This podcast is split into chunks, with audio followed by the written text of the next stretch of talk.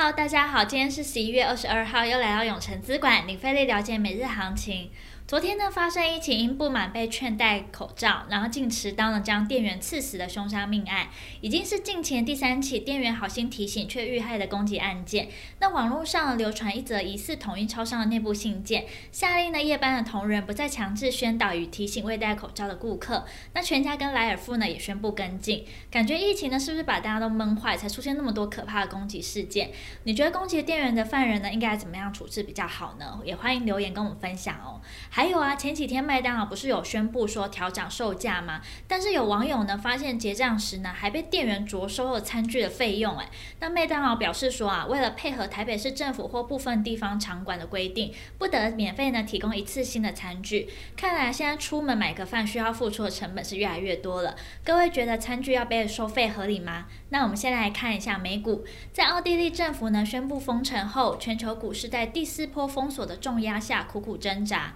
由于投资者呢抢购避险债券，银行股下跌了一点六 percent，美元走扬，美债殖利率下跌，原油价格呢因需求影响而下跌。同时呢，科技股表现良好，在科技股的推动下，纳斯达克指数呢也首次突破了一万六千点。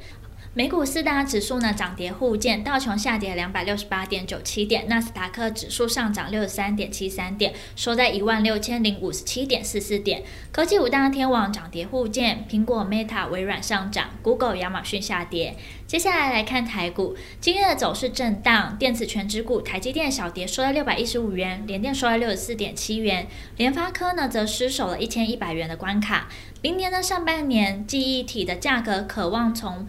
谷底反弹，那外资呢点评了低润族群呢将是元宇宙发展不可或缺的一环，带动相关族群上攻，威刚、十銓、品安亮灯涨停，低润的相关概念股同样涨势也不错。电视面板报价呢跌幅收敛，友达呢开高走低，同时呢运价也持续走扬哦。货柜三雄长荣、阳明上涨两 percent，万海呢中场翻黑，散装航运股呢受到买盘的青睐，航空双雄长荣航、华航呢则下跌，中场指数呢下跌了十四点七七点，收在一万七千八百零三点五四点，成交值呢来到三千一百三十亿元。那三大法人呢合计卖超一亿，外资买超九亿，投信卖超十七亿，自营商买超六亿。那目前呢，可以看出台股还是延续一样的方向，没有太大的变化。今天成交量只有不到三千两百亿元，是近期难得低于月均量的一天，有浓厚的观望气氛。而技术面呢，维持在五日线上方，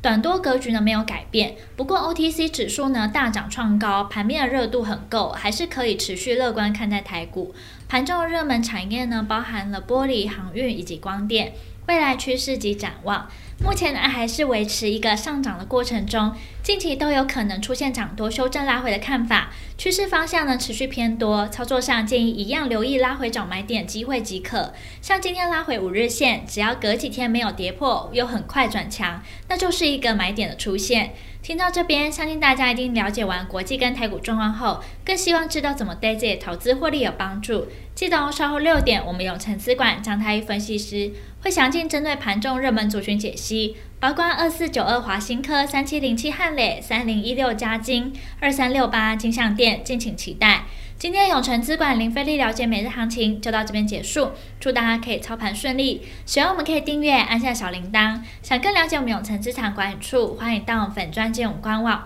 那我们明天见喽，记得准时收看我们永诚资产管理处等你哦。